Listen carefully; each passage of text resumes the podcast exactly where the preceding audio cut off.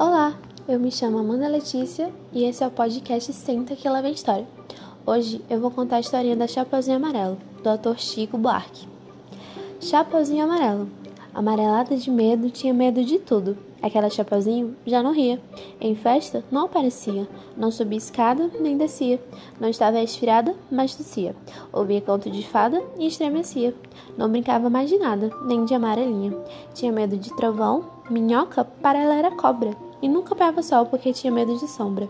Não ia para fora para não se sujar, não tomava sopa para não engasgar, não tomava banho para não descolar, não falava nada para não engasgar, não ficava em pé com medo de cair, então vivia parada, deitada, mas sem dormir, com medo de pesadelo.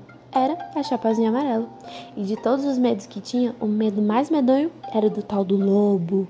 Um lobo que nunca se via, que morava lá longe, do outro lado da montanha, num buraco da Alemanha, cheio de teia de aranha, numa terra tão estranha que vai ver o tal lobo nem existia. Mesmo assim, a Chapeuzinho tinha cada vez mais medo de encontrar um lobo. Um lobo que não existia. E Chapeuzinho Amarelo, de tanto pensar no lobo, de tanto sonhar com o lobo, de tanto esperar o lobo, um dia topou com ele, que era assim: carão de lobo, olhão de lobo, jeitão de lobo e principalmente um bocão tão grande que era capaz de comer duas avós, um caçador, um rei, uma princesa e sete panelas de arroz.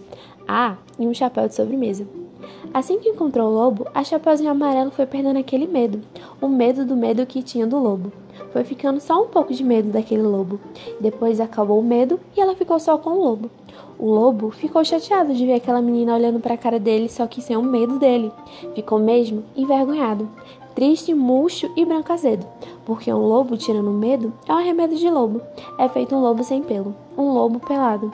O lobo ficou chateado, então gritou: Eu sou lobo! Mas a Chapeuzinho nada, e ele gritou: Eu sou lobo!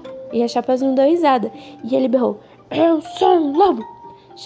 Chapeuzinho, já meio enjoada, com vontade de brincar de outra coisa, então gritou com ele: que era pro medo ir voltando, e a menina saber com quem não estava falando.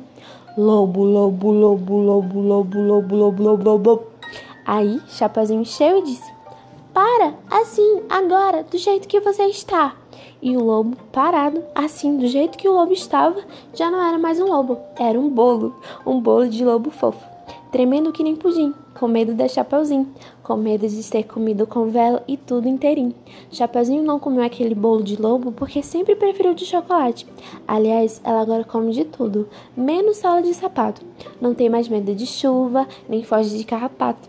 Cai, levanta, se machuca, vai à praia, entra no mato, trepa em árvore, rouba fruta, depois joga amarelinha com o primo da vizinha, com a filha do jornaleiro, com a sobrinha da madrinha e o neto do sapateiro.